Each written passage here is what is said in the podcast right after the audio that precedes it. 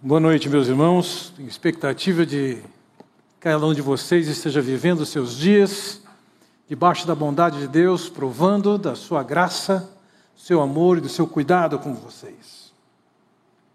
Temos estudado o Evangelho de Lucas já por mais de um ano. É... Vamos seguir ainda por mais de um ano pela frente.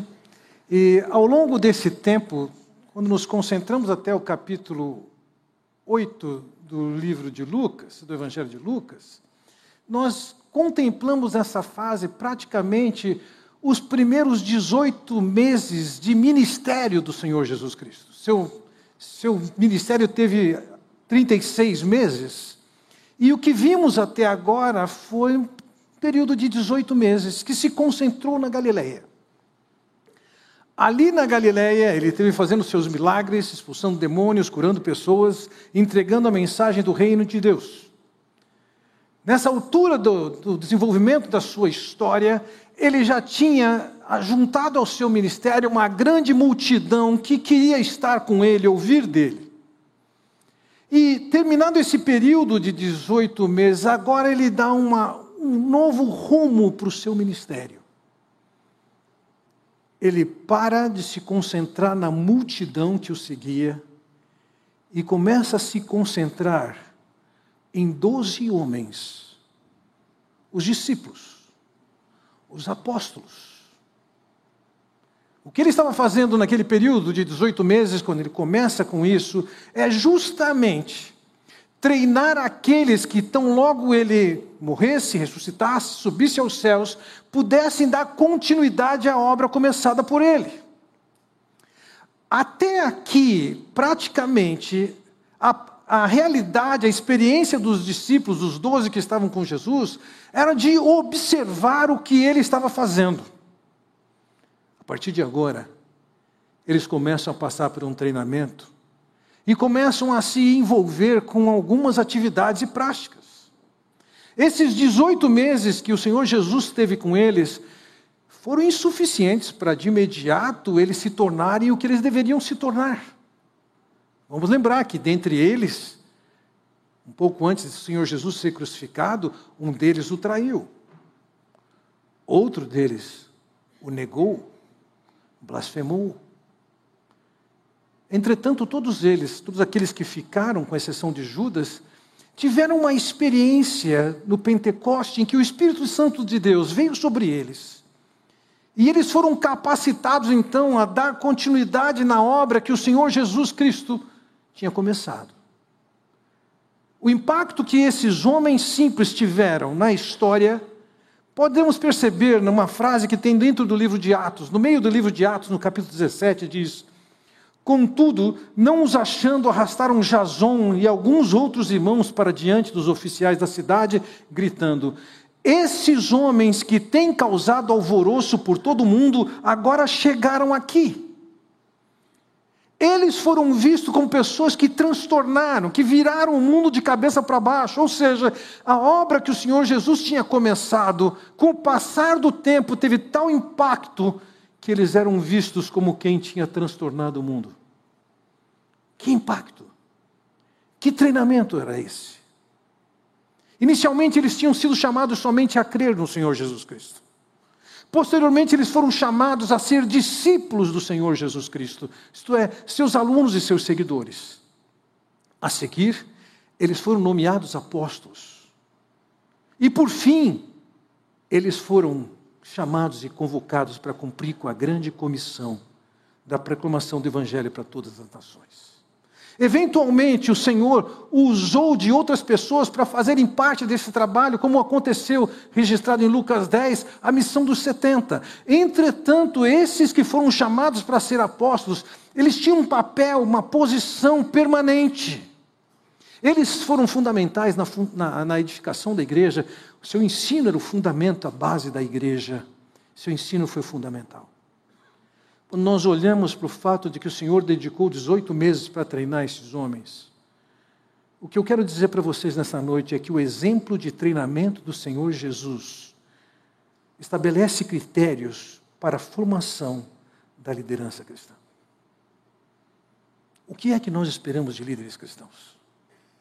O que é que você espera de um pastor? Recentemente tive a oportunidade de conhecer alguém que no seu ambiente, na sua cidade, é bastante popular e bastante aprovação do povo, tem alcançado uma multidão significativa. É isso que nós queremos? É esse o valor que nós queremos ver reproduzido na liderança? A capacidade de ter muita gente ouvindo e vendo, a capacidade de ter muitos likes na internet, nas redes sociais, Quais são os valores que nós temos como cristãos que queremos ver reproduzido na liderança? Entendam uma coisa. Se por um lado o que nós vamos ver nessa noite são os valores que o Senhor Jesus Cristo viu e queria ter na sua liderança, nós também devemos olhar para isso, para buscar esses valores na liderança da igreja. E mais, considerando que todo filho de Deus tem a responsabilidade, tem um ministério, esses valores valem para cada um de vocês. Primeiramente, para aqueles que já têm consciência que uma vez que você foi salvo, você tem um ministério a exercer e esses valores lhe prestam. Se você ainda não tem um ministério, entenda isso. O Senhor tem uma obra para você realizar e esses valores valem para você também.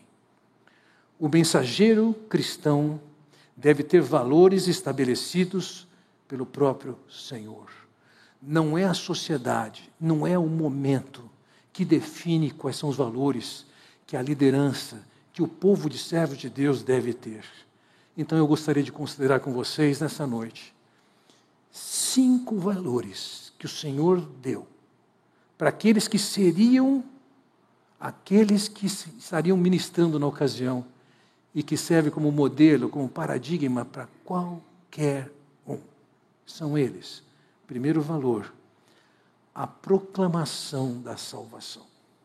Vejam, no versículo 2 ele diz assim: E os enviou a pregar o reino de Deus e a curar enfermos. Vejam, a responsabilidade número um da liderança que o Senhor constituiu e enviou foi pregar o reino de Deus. Eles estavam dizendo: Deus enviou o Messias, o Cristo. Chegou o reino de Deus. Agora, vocês que são pecadores devem se arrepender e crer para serem salvos. E entenda uma coisa: quando eles estavam pregando o reino, isso pressupõe claramente que esse reino tem um trono. E tem alguém que ocupa esse trono. Entenda isso. O Senhor Jesus não dá palpite, não dá sugestão. Não, ele não dá parecer. Ele é o rei, ele dá ordem. O Senhor Jesus não é alguém que trabalha com coaching, ele não é um facilitador e nem tampouco um consultor, ele é o rei. Ele tem autoridade. Ele está definindo e determinando o que é que as pessoas têm que fazer. A mensagem que aqueles homens saíram a pregar era a mensagem do reino. O rei chegou. Aquele a quem nós devemos nos submeter. Para isso, naquela mensagem, no contexto daquela mensagem, era a essência da mensagem, a compreensão de qual é a realidade do homem. O homem é um pecador, um transgressor. Ele está separado de Deus. A graça de Deus se manifesta em que o Senhor Jesus Cristo veio para naquela cruz morrer por nós, para nos dar um destino diferente, salvos os pecados para o relacionamento com Deus. Essa é a mensagem do reino. Todos chamados para se submeterem diante desse Deus. É isso que vamos pregar? Não foi uma nem duas vezes que eu já fui abordado por amigos e conhecidos do passado que me questionam: você ainda prega a mesma mensagem? Qual é a mensagem nova que nós vamos pregar? Vira e mexe, ouvimos a balela de alguém dizer que nós precisamos fazer uma releitura das Escrituras. O que significa isso? Se isso significasse, vamos reler as Escrituras e ver se houve alguma negligência daqueles que nos antecederam, os mestres que aí estão, Entenderam alguma coisa errada e vamos corrigir? Não. A proposta de releitura é mais uma proposta de reescrita. É uma insatisfação com o que Deus fala, com o que Deus determina, vamos mudar isso diferente.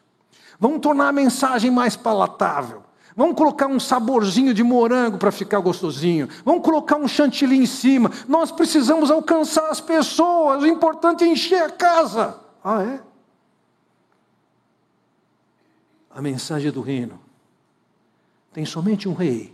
Tem somente ele que determina essas coisas. A mensagem pregada pela liderança que o Senhor constituiu é a mensagem do reino. Não tem espaço para você fazer uma revisão nessa mensagem. Não tem fundamento você querer olhar para Jesus sem considerar seriamente o que os evangelistas escreveram sobre ele. É através deles que nós sabemos da vinda, da obra do Senhor Jesus Cristo.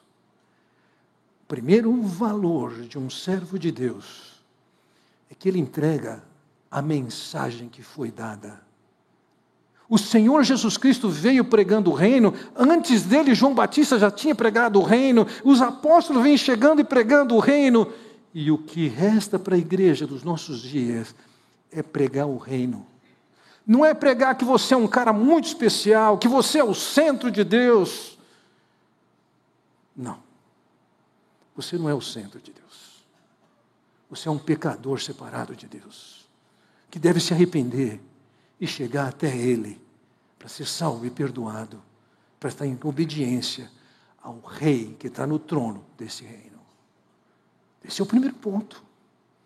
Aqueles homens entenderam essa mensagem, eles não negociaram essa mensagem, eles não adocicaram essa mensagem, eles não cobriram de chantilly, não deram sabor. Não, essa era a mensagem. Quer ouçam, quer deixem de ouvir. Esse é um valor cristão fundamental. Mas não é o único valor. Há um segundo valor aqui. O valor é que eles tinham que manifestar compaixão. Vejam, voltando no versículo 1, diz: Reunindo os doze, Jesus deu-lhes poder e autoridade para expulsar todos os demônios e curar doenças, e os enviou a pregar o reino de Deus e a curar enfermos. Observe isso aqui: a chegada do reino veio com um selo, com uma marca que homologava aquela mensagem que estava sendo pregada. E de uma maneira absolutamente distinta, tanto o Senhor Jesus Cristo como aqueles apóstolos que eram seus embaixadores, eles tinham autoridade. Como o texto diz, tem poder e autoridade. Isso é o mesmo que dizer, eles tinham o direito e a habilidade. Para quê? para aliviar as pessoas de uma série de situações. Conforme ele descreve aqui, existiam pessoas que estavam possuídas de demônios. Existem pessoas que estavam doenças, doentes, enfermas. O que o Senhor está fazendo é uso naquela ocasião para atestar a mensagem que ele estava entregando, era a expressão de compaixão pelas pessoas a quem eles alcançavam com a mensagem. Até mesmo na vida dos apóstolos, nós percebemos, mais para o final da carreira deles, que eles já não estavam mais exercendo o mesmo poder. O próprio apóstolo Paulo, quando se dirige a Timóteo que está enfermo, ele não cura, mas ele orienta de que maneira ele devia tratar a enfermidade que ele tinha. Era uma orientação terapêutica. Não era um milagre. O próprio apóstolo Paulo, que tinha sua enfermidade, não foi curado. A marca do reino não é, de forma alguma, o fazer curas. Ainda que elas possam acontecer, essa não é a marca. Naquele período, essas curas, essas manifestações e libertações marcaram e atestaram a mensagem que estava chegando. Qual é a mensagem? Paulo, quando escreve aos Coríntios, segunda carta, ele diz: Portanto, somos embaixadores de Cristo, como se Deus estivesse fazendo o seu apelo por nosso intermédio. Por amor a Cristo, lhes suplicamos: reconciliem-se com Deus. Lhes suplicamos: reconciliem-se com Deus. O cristão, o líder cristão, o mensageiro constituído por Deus, ele tem que ter essa preocupação de ver as pessoas reconciliadas com Deus. É possível, é fato que você vai encontrar pessoas com uma aparência tão boa, parece que não precisam de mais nada. Dias atrás ouvi de alguém que, que é uma celebridade, da perspectiva de fama, de trabalho, de profundo destaque e reconhecimento. Em termos humanos, uma glória fantástica. Temos financeiros extremamente bem-sucedidos. E quando eu conheci os detalhes da sua vida e da sua família, eu falo, meu Deus, que desgraça. Será que alguém lhe pregou o Evangelho? Você poderá olhar pessoas à sua volta e achar que elas estão numa boa. Não estão. Podem estar dopadas, enganadas, seja isso por uma droga, seja isso por sensualidade, seja isso pelo poder, mas estão vivendo uma vida desgraçada. O líder cristão, ele tem compaixão. Ele vai levar essa mensagem às pessoas para que elas se reconciliem com Deus, encontrem no Senhor o perdão, a aceitação, o ser família de Deus, povo de Deus, o encontrar razão para suas vidas. O líder cristão, ele cultiva esse valor de chegar com a mensagem do Senhor aos que são oprimidos de uma maneira ou de outra, para que sejam reconciliados com Deus. Não tem uma mensagem adocicada, coisa nenhuma. É a mensagem do Evangelho puro. Você não precisa jogar cor, sabor, nada disso. É aquela mensagem. E é a mensagem que visa a libertação das pessoas que estão vivendo na sua culpa, na sua opressão, na sua condenação e no seu sofrimento. Um líder cristão e o povo cristão tem que entender isso. Nós fomos chamados para pregar a mensagem do reino, e isso significa ir de encontro a um povo que sofre separado de Deus, que precisa desfrutar da experiência de conhecer o Senhor Jesus Cristo, ser liberto e encontrar sentido para a sua vida. O terceiro valor para o qual eu chamo a sua atenção é que a liderança cristã foi constituída com a perspectiva e mantendo a confiança em Deus. Vejam, versículo 3: E disse-lhes: Não levem nada pelo caminho, nem bordão, nem saco de viagem, nem pão, nem dinheiro, nem túnica extra. Quando você lê esse texto nos evangelhos, Mateus e Lucas, você percebe, e Marcos, você percebe algumas diferenças. É, alguns vão dar quatro ou cinco diferentes orientações do Senhor Jesus Cristo. Não significa que necessariamente cada um desses evangelistas foi exaustivo em colocar tudo o que ele falou, mas em suma, o que o Senhor Jesus estava dizendo é o seguinte: vocês não vão levar mais do que vocês precisam para agora. Por quê? Vejam, eles não podiam levar saco, não iam levar mala. Eles tinham que ir com a roupa de corpo, não podia ter duas túnicas. Eles iam de uma maneira muito simples, sem muitos recursos. Em primeiro lugar, o Senhor estaria fazendo isso porque para livrá-los de serem alvos daqueles que eram ladrões e roubadores que eles iam encontrar pelos caminhos por onde passavam. Então era uma maneira de protegê-los disso. Mas mais do que isso, eu diria, eles iam viver uma experiência de viver sendo providos por Deus. Eles não iam basear seu início de ministério nos recursos que eles podiam juntar, e nem tampouco que eles poderiam angariar ao longo do caminho.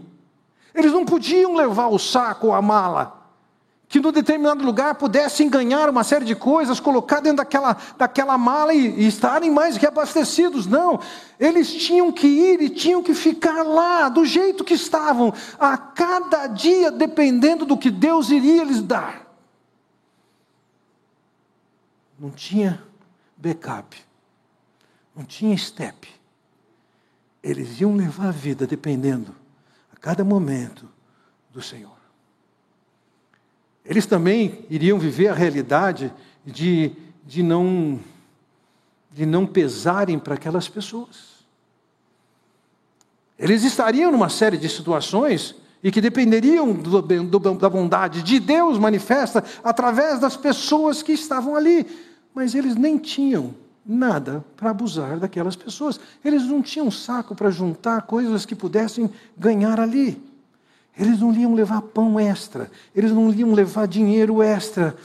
Eles estavam sendo colocados numa experiência de austeridade profunda, na qual eles iam provar de serem supridos pelo Senhor. Eles tinham que confiar em Deus. Eles não podiam pensar no ministério como uma possibilidade de enriquecimento. Quando eu comecei meu ministério, naquele tempo, se alguém pensasse em ministério, pensando em enriquecimento, não era mercenário, era burro. Foi para a área errada do ministério, da vida. Nos nossos dias ouvimos tantos de pastores que têm feito do seu ministério uma grande maneira de construir fortuna. Isso não tem nada com o modelo cristão. Absolutamente nada. Líderes cristãos são chamados para confiarem no Senhor, naquilo que Ele vai dar e suprir quando tiver que suprir. Quarto valor, eles têm que demonstrar contentamento.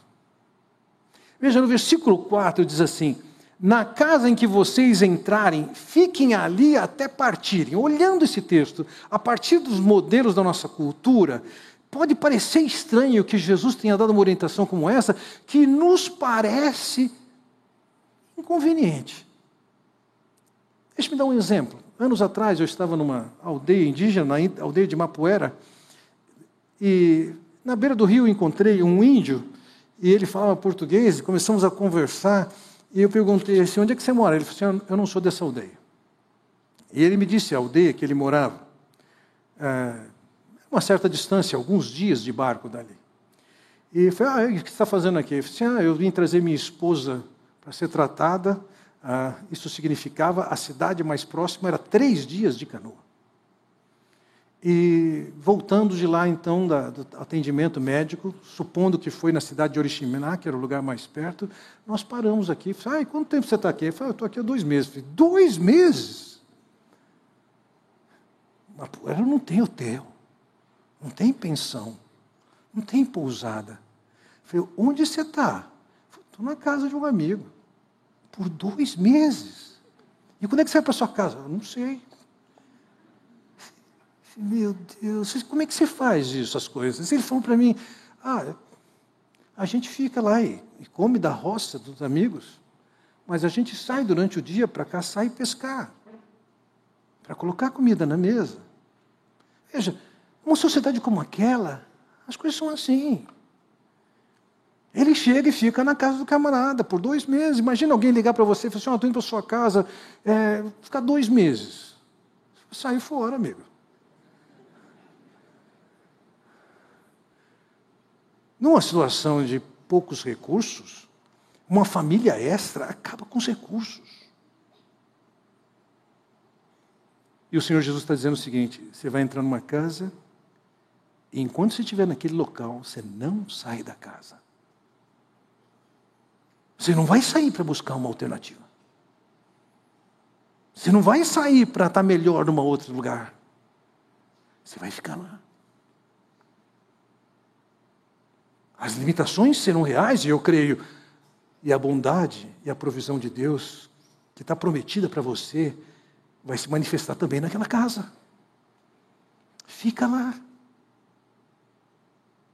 Não existia espaço para os discípulos estarem dirigindo a sua vida em função de satisfazer melhor alguns desejos, algumas aspirações.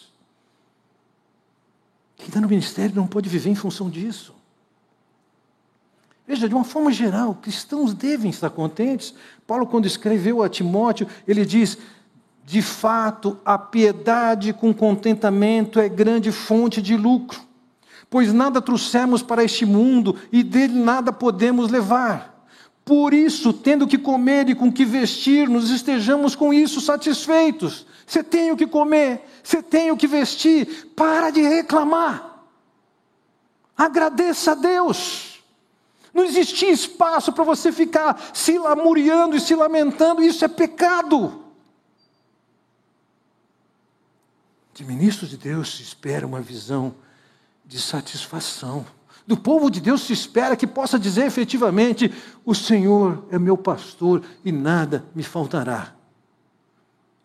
E uma pessoa que tem ambições maiores do que Deus tem lhe dado, e não pode agradecer e só fica reclamando, jamais vai poder orar o Salmo 23. Pode decorar. Pode decorar em português, latim, hebraico, o que você quiser. Isso não é contentamento. A liderança cristã tem que viver baseada no contentamento. Tendo o que comer e o que vestir, deixe por contente. Era assim. Vamos lá, você vai ficar na casa, você não vai sair de lá, não vai procurar um lugar, hum, que vão servir uma pizza no domingo à noite. Não, fica lá na sua casa.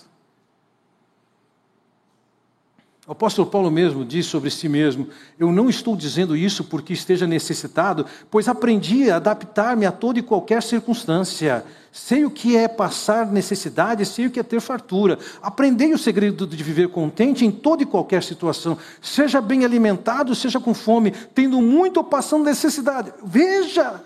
Enquanto discurso que se pode dizer aí é que uma vez que você está andando com o Senhor, você vai ser abençoado com riqueza, ele está dizendo o seguinte: eu passei fome, eu passei necessidade, e eu aprendi a viver nessas condições.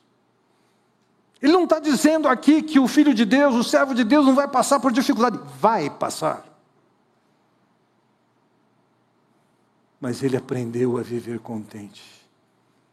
A palavra grega traduzida para contente aqui significa uma independência, uma autonomia que não é movido por nada na situação para você estar bem.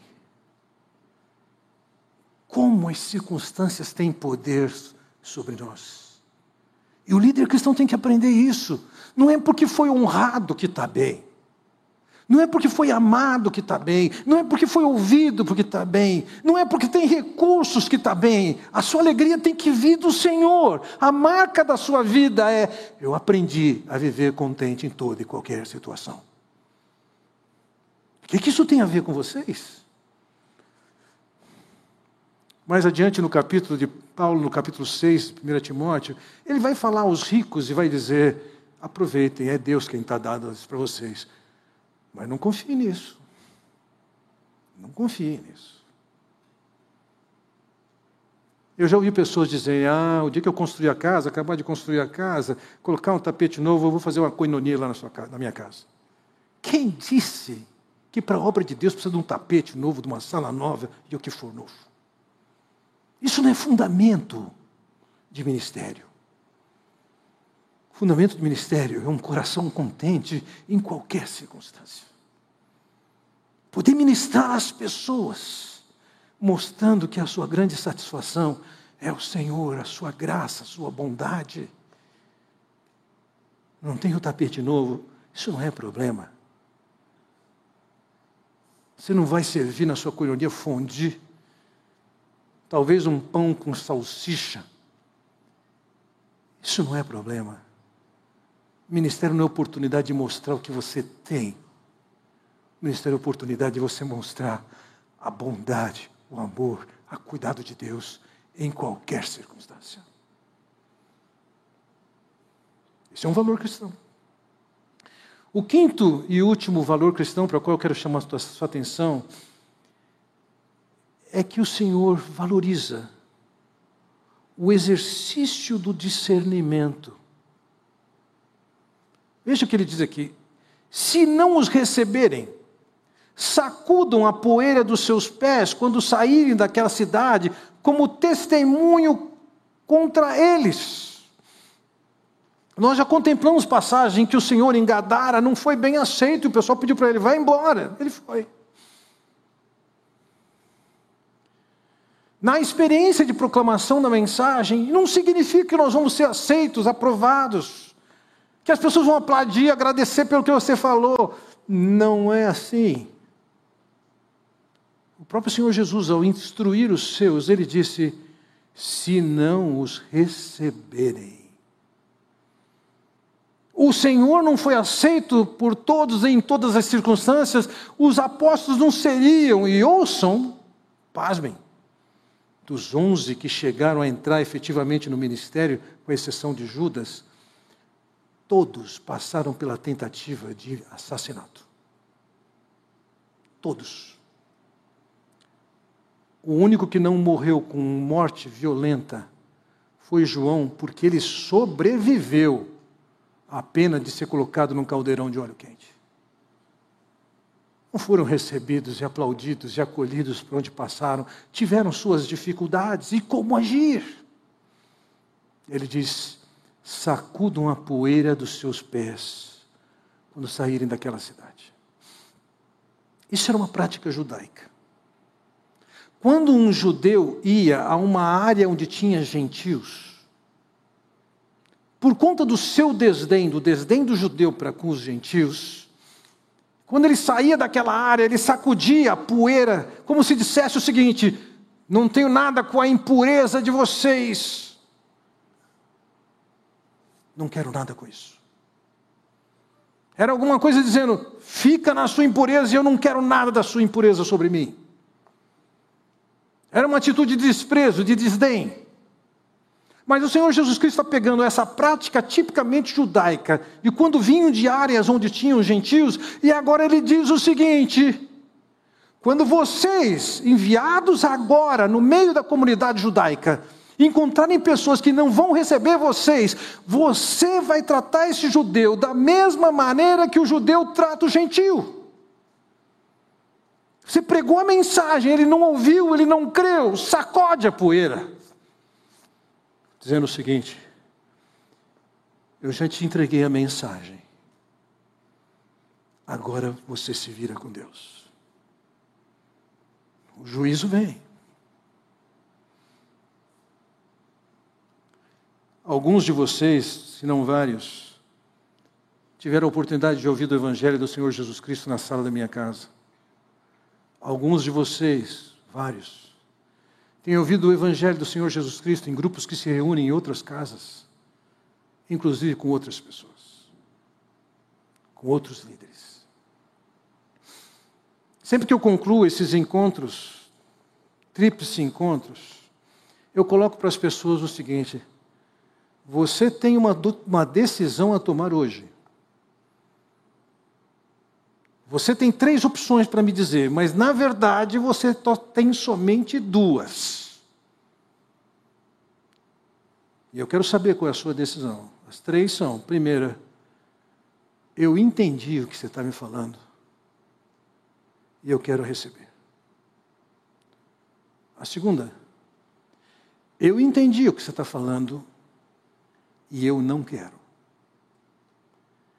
Terceira, eu entendi o que você está falando, mas eu quero entender melhor para poder tomar uma decisão. Três opções. Na verdade, se é estuda mais para entender, ainda é não. Algumas vezes eu já recebi a pessoa dizendo assim: entendi a mensagem, eu não quero. Como reagir a isso? Eu lembro de um homem um dos casos, que me escreveu dizendo: Eu entendi a mensagem, eu não quero. E eu escrevi de volta para ele: Paulo, que bom que você entendeu a mensagem. A sua decisão vai ser absolutamente respeitada. Não vou além da sua decisão. Agora você se acerta com Deus. Tira a poeira. Por outro lado, eu disse: se você precisar de alguma coisa e achar que eu posso ajudar você, eu estou à sua disposição. E ele me escreveu de volta e perguntou: Eu posso frequentar a igreja ainda? claro que pode. Naquela época eu estava pregando o livro de Atos, e alguns de vocês me criticaram porque eu estava pregando um livro tão demorado, eu gastei cerca de 54 sermões para pregar o livro de Atos e ouvindo a reclamação de vocês, agora estou pregando Lucas, que vai dar mais de 108.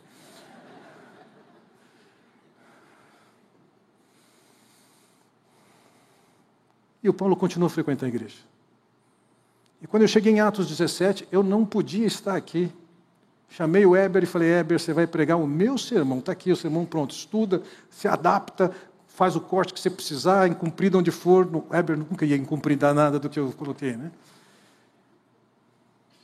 E o Weber pregou, e naquele dia o Paulo se converteu. Que coisa! Entenda isso. Nós temos que saber e discernir quando as pessoas estão dizendo não e recusando, e tomar as medidas, mesmo porque você não é o único recurso. Deus poderá usar outras pessoas nisso. Aqueles discípulos, quando saíam para pregar, eles saíam com a experiência de pregar mensagem, sabendo que muitos não creriam. E veja, o versículo 6 nos diz assim: Assim eles saíram e foram pelos povoados, pregando o evangelho e fazendo os curas por toda parte. Eles foram pregando. E o que acontecia? Tinha pessoas que criam, tinha pessoas que não criam.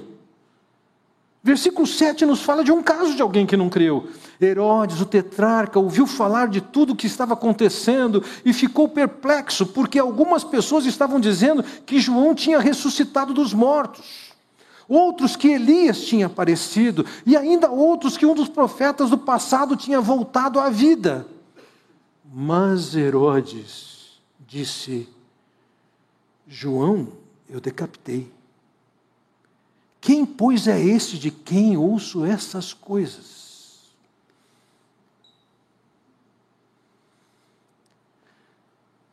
Herodes tinha levado João Batista à morte. E agora o incomodava o Senhor Jesus Cristo. E bem provavelmente ele tinha suas intenções de também tirar Jesus de circulação.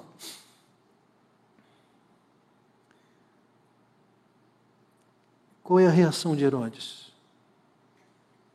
Não tem nenhuma expressão de fé, tem uma expressão de incerteza. Como ele diz: Quem, pois, é este de quem eu ouço essas coisas. Essa pergunta tem que implicar uma resposta que seja fundamental. Pois, é esse Jesus? Certa ocasião, o Senhor Jesus Cristo perguntou para os seus discípulos: o que, que o pessoal diz quem eu sou? Ah, uns dizem que o Senhor é A, B, C.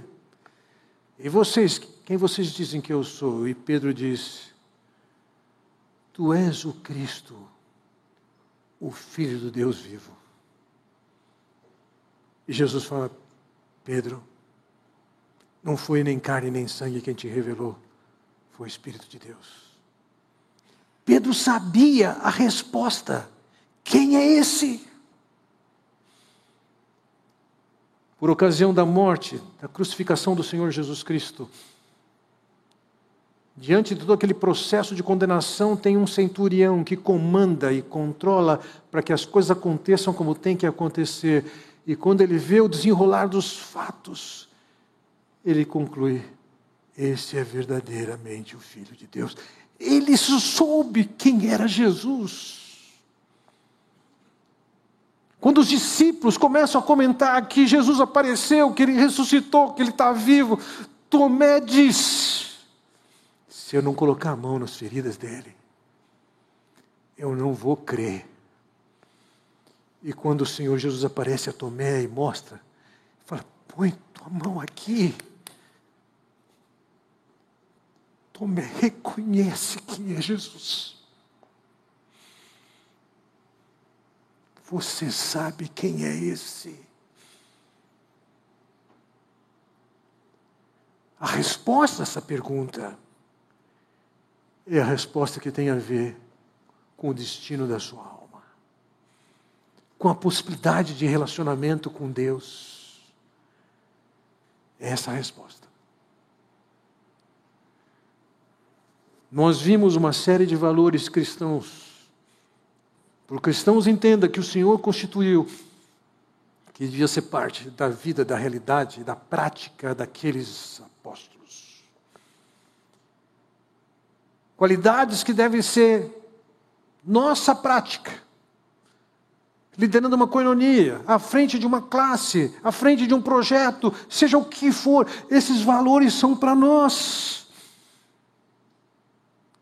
E uma vez que todos temos a responsabilidade da obra do Senhor,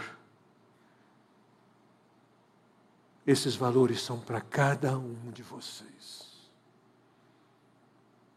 Não é popularidade, não é número de likes, não é aprovação das pessoas, não é saber falar o que elas gostam de ouvir. Nosso objetivo não é aumentar a autoestima de pecador nenhum